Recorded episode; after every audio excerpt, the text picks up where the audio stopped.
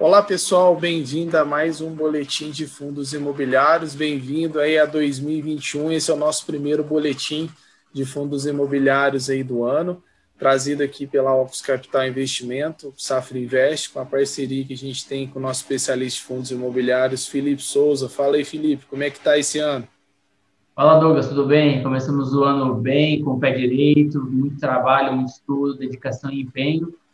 Uh, mais uma vez, fazer os votos aí de um bom ano novo, um bom ano de 2021 para aqueles que nos ouvem, sabendo que, se precisarem, é, tem aí os funcionários, os assessores da Ops à disposição.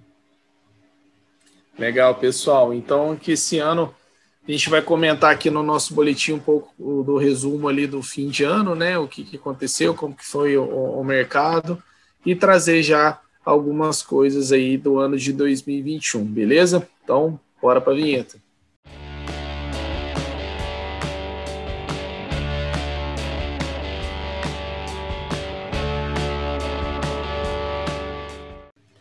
Então, o Felipe, né, como já de costume, vai trazer aqui para vocês alguns fatos relevantes e comunicados do mercado que ocorreu ao longo dessa semana de 4 do 1 a 8 do 1.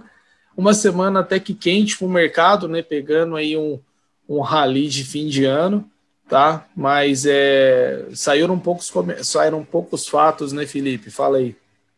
É, a gente teve pouquíssimos fatos relevantes essa semana, a gente teve muitos fatos com o mesmo teor. É, os é, diversos fundos têm entrado com mandado de segurança contra a Receita Federal para que não sejam obrigados a pagar imposto de renda sobre o ganho de capital através de cotas de fundos imobiliários ou os rendimentos pagos por fundos imobiliários. É, porque, primeiro, esse imposto já é cobrado depois dos cotistas dos fundos pessoa física.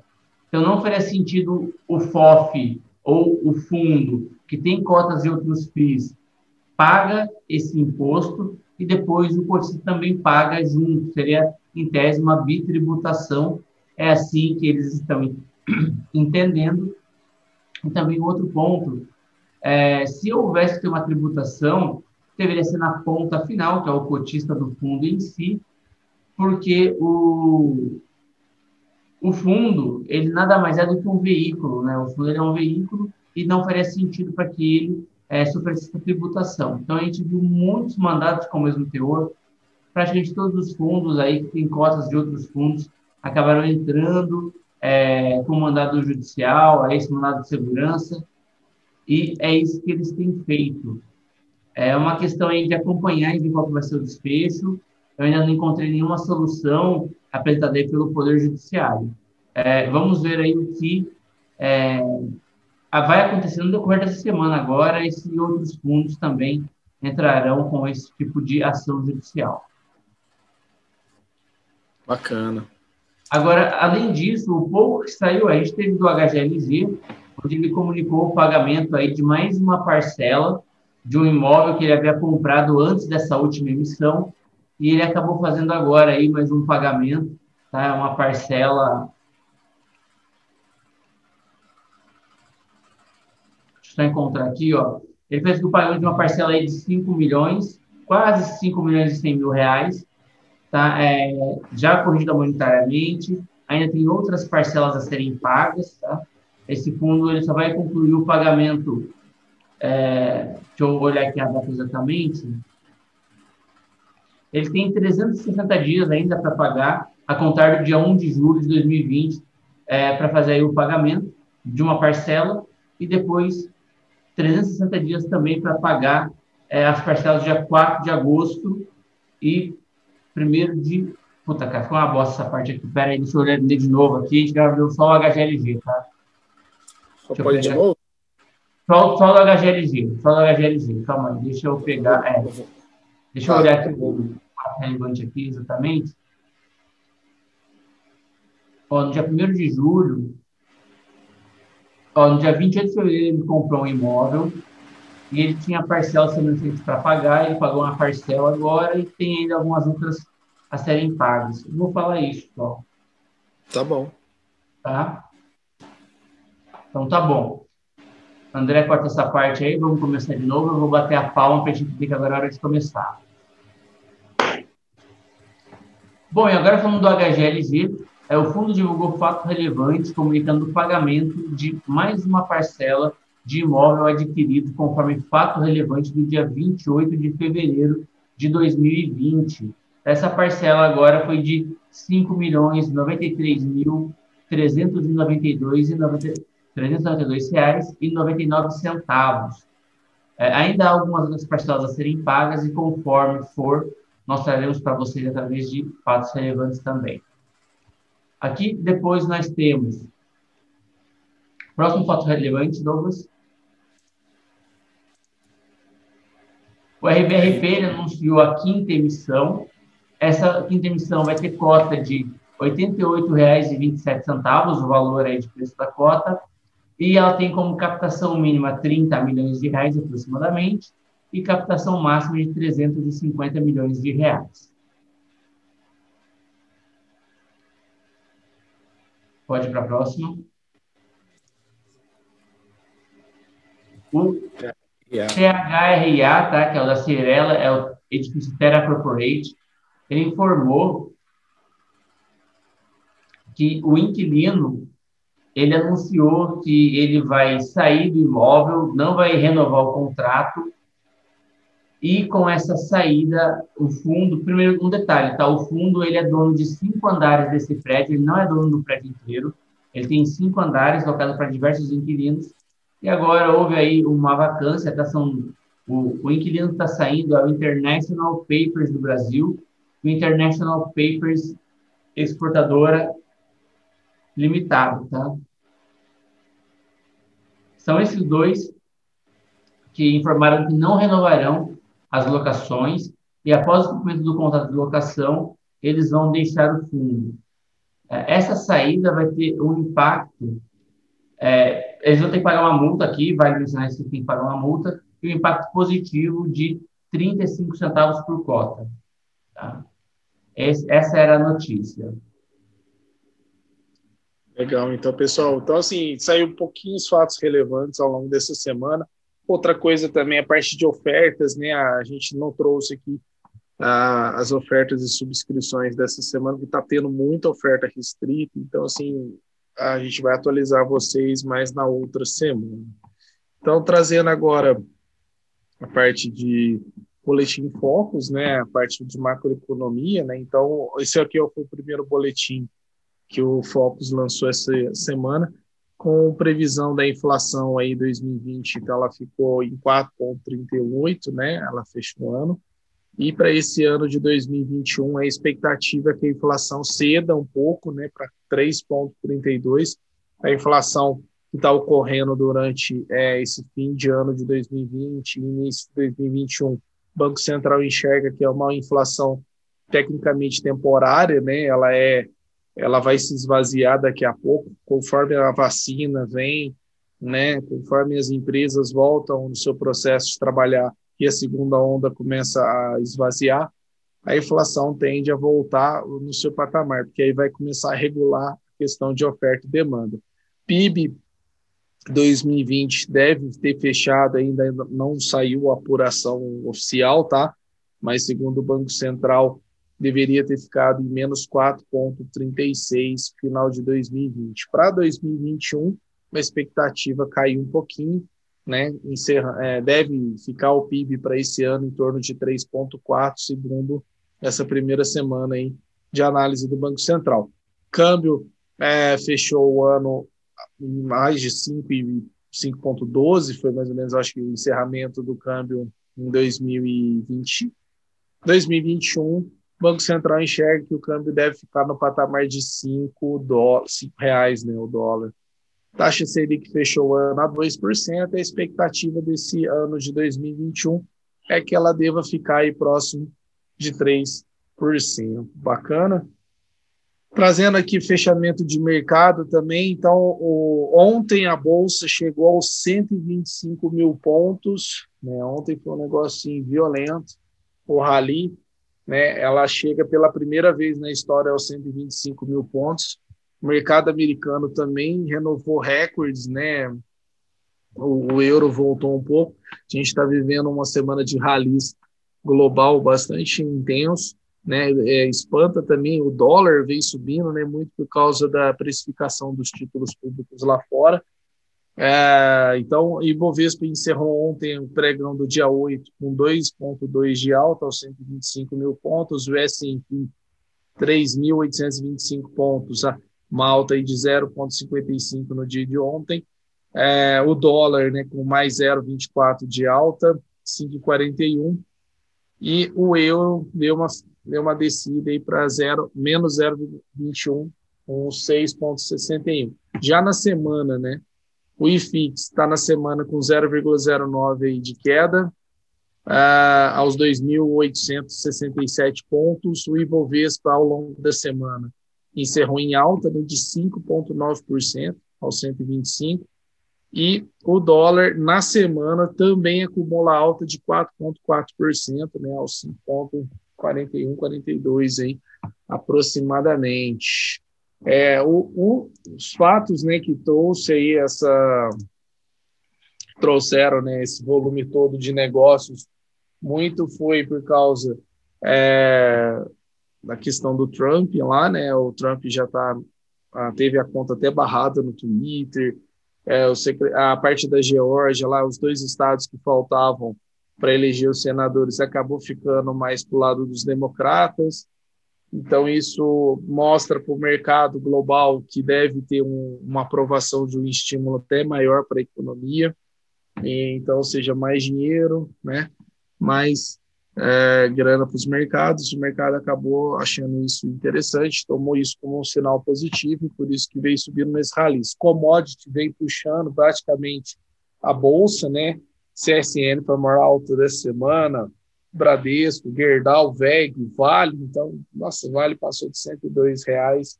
Goals e Minas, Clabin e Rap Vida foram as principais altas ao longo desta semana, tá? É, a questão do câmbio, né, que subiu também, eu já passei. A panorama aí dos fundos imobiliários, né, os fundos imobiliários que mais subiram, né, as melhores performances até dia 31 do 12, uma informação legal aqui que eu acho que dá para a gente comentar.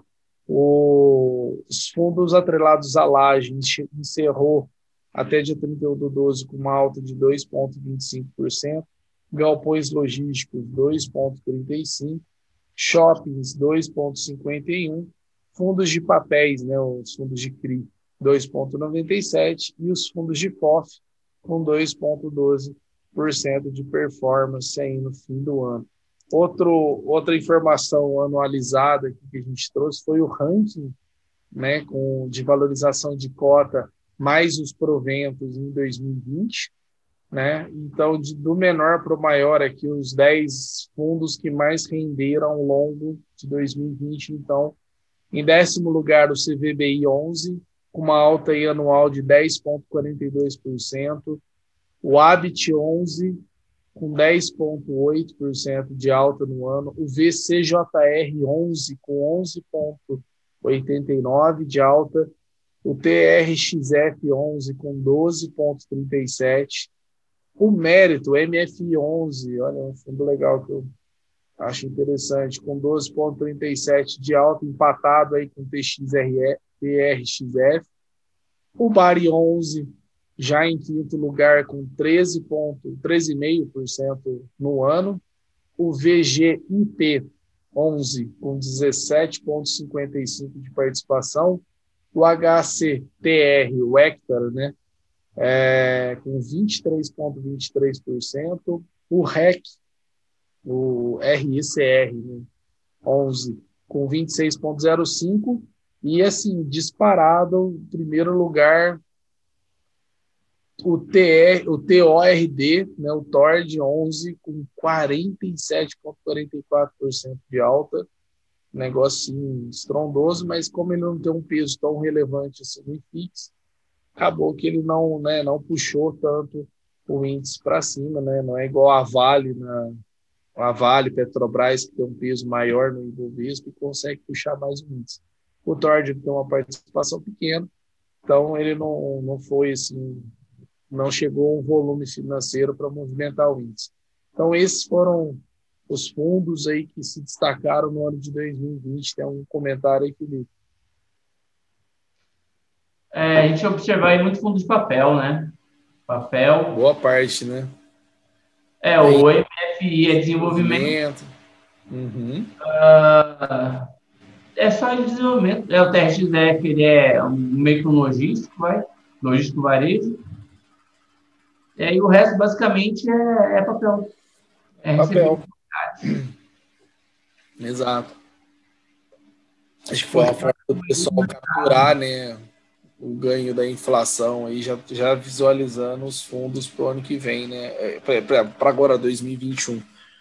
Né, aproveitar, capturar esses ganhos que vão ter aí com as atualizações dos índices de inflação. É. Então, deixa eu ver se tem mais alguma coisa para a gente comentar aqui. Tem sim. Felipe trouxe para a gente aqui algumas informações né, do, do relatório da Rio Bravo, né, Felipe? Você quer comentar essas informações? Quero. É, até falando um pouco aí sobre o que a gente tem de oportunidade, para onde a gente pode olhar. Esses relatórios aí, a, esse dado, a Rio Bravo colocou no, nos fundos dela, tá? No relatório dos fundos dela. E desde fevereiro a novembro, essa é a relação do price book value, tá? Que é o preço pelo valor aí dos ativos na média do setor. Então, assim, a gente vê que o logístico voltou para o preço. Durante o Covid, que voltou para o preço. Os é de, de fevereiro de 2020, né? Só para é, só para data aqui, pessoal. Ele passou pelo Covid e terminou o ano bem próximo do que ele já era, né? Ele, ele voltou para o preço, né, basicamente. O fundo uhum. de crise aí também bem próximo do que já valeu um dia. A gente vê o corporativo multiativo com um desconto, ainda tem um certo desconto. Corporativo monoativo no preço, basicamente. Shopping varejo também tá, tem ainda um descontinho. Fundos de fundos, ele tem aí um certo, é, ainda tem né, um desconto, desconto bom desconto. E educacional né, o maior desconto é dentro dos setores listados. Tá? Teve outros setores que a gente tem, não, não entraram nessa, nessa tabela, mas a gente acaba olhando aí, são os setores que eles possuem, que eles acabarão colocando aí para que a gente acompanhe. Né? E assim, acho que isso daí não é um indicador do que comprar, mas é um indicador de para onde olhar. Eu acho que a gente observar com, com cuidado e cautela, a gente pode encontrar oportunidades aí tanto em corporativo multiativo, é, fundos de fundos, shoppings, educacional, tá? Mas pode ser também nada impede de encontrar algumas oportunidades em fundos de recebíveis, que são FRIs, algumas oportunidades em fundos de logística, mas quando a gente olhar para logística, logística já voltou para o preço, basicamente, né? É mais trabalhoso, exige um pouco mais de fazer um, um garimpo ali, mas pode ser que ainda seja encontrada aí alguma oportunidade. E foi o setor mais resiliente também, né, Felipe? Foi. Ele junto não, caiu, com... não chegou a cair tanto, né? Ele, junto com os CRIs, eles caíram e voltaram rapidamente. É. É, a parte de distribuição de rendimentos é bem importante, eles não sofreram muito não tiveram com o logístico industrial, não teve que conceder muito desconto, muito diferimento, ele só administrou a situação prosseguiu. Então, assim, foi tranquilo. É, e os que estão mais descontados realmente foram os que mais sofreram na pandemia, né? Os corporativos, shopping e educacional, praticamente. Né? É, a gente pega para olhar o corporativo, ele tem muita questão, ele, existe ainda uma incerteza sobre o setor, né, questão de home office, como que vai ser, vacância principalmente, que é um setor que ele é muito afetado aí pela dinâmica da economia, a gente ainda não conseguiu mensurar todos os impactos do Covid. Shopping varejo também é um setor bem influenciado aí pela economia como um todo, e a gente ainda também não conseguiu é, observar muito bem como que vai se dar essa situação, mas apesar de que tanto shopping quanto loja devem ser os mais beneficiados com a vacinação. Fundos de fundos, dá para garimpar, para o pessoal observar qualidade de carteira e da gestora em si, e foco no valor patrimonial dos fundos, tá? Fundo sempre perto de um, para ser interessante a compra. Educacional, o setor ali exige cuidado, está passando por uma transformação, mas tem fundo que tem contrato atípico, então eu não acho que seja tão arriscado assim. Contrato atípico longo que vai vencer aí para depois de 2029. Então eu sinceramente não vejo é, problemas tão grandes assim em tê-lo na carteira, mas aí vai de cada um, da sua percepção do risco, da sua percepção do setor, das transformações, de outras oportunidades que ele encontra para investimento, de mensurar se vale a pena entrar nesse ou naquele fundo, nesse ou naquela classe de investimento.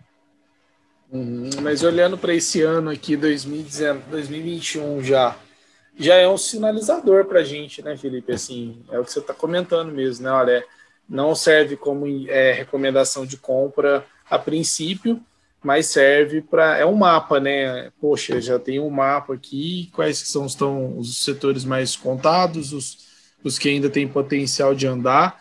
A gente sempre falou aí nos nossos boletins, principalmente por últimos, os últimos, comentando a respeito da inflação, né, da, dos fundos de crise. Os FOFs também têm bastante fundos de crise na carteira é, aqui, é, os fundos que vão ter um impacto, que acho que o tema mais, mais relevante aí são as altas da inflação, né, IPCA e IGPM, e tem bastante fundo que vai capturar essas altas.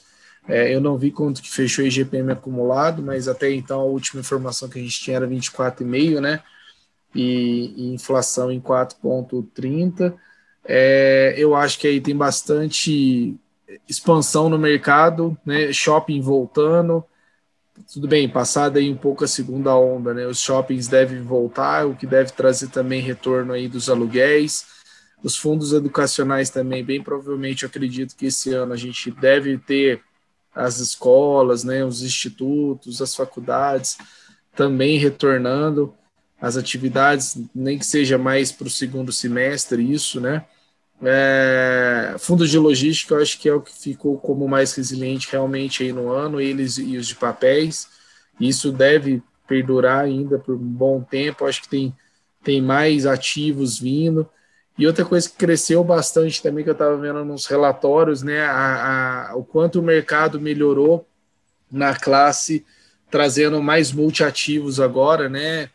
Fundos multiativos. Antes ah, tinha muito mono mono e agora já tem muito bastante fundo. Mono mono, né? Mono mono É, não apareceu ali. Mas tem bastante fundo agora, né, que incorporou, que tornou fundo híbrido, né? Agora apareceu setores expo com exposição em mercado, em varejo, é, né? Então, acho que é esse crescimento que está tendo, que houve em 2020 para 2021 vai ser legal, né? Só te compartilhar aqui para a gente conversar.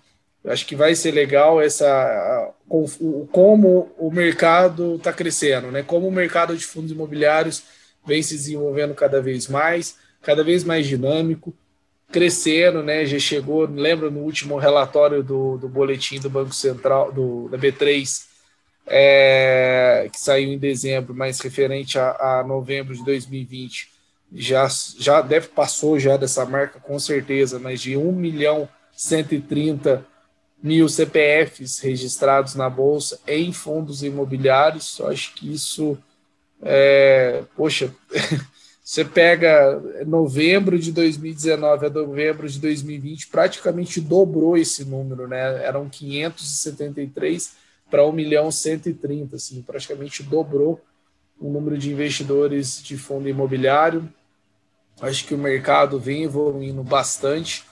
Hoje já tem bastante fundo aí de é, aumentando a quantidade da diversidade de fundos, né, saindo do somente fundos de tijolo e papel. Agora a gente pode considerar uma terceira categoria aí, que é a classe de híbridos, né, que são os fundos que, que vem mesclando aí o, os ativos no mercado. Então, acho que 2020 tende a ser bastante promissor para essa classe de ativos que é o fundo imobiliário que a gente gosta bastante que a gente traz aqui no nosso boletim. E tem a nossa série também que deve terminar por agora. Vi nos últimos vídeos aí ao ar né?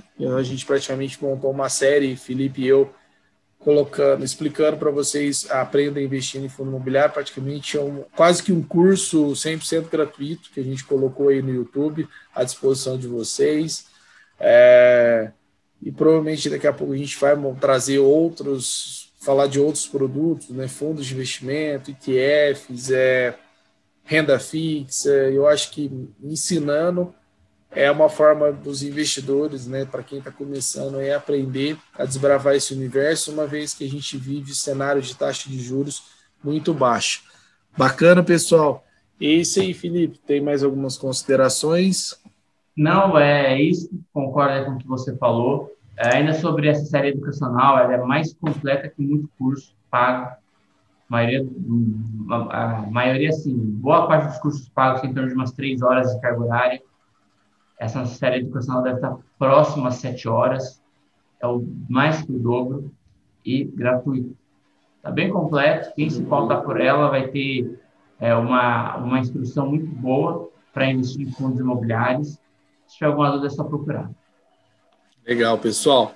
Então, esse é o nosso primeiro boletim. Curta ele aí, compartilhe nas suas redes sociais, seus grupos de WhatsApp, né, o pessoal da família que para quem gosta de fundo imobiliário ou para quem se interessa sobre o tema, né, sobre o produto, estamos aí à disposição, nós da Ocus Capital, é, trazendo informações para vocês.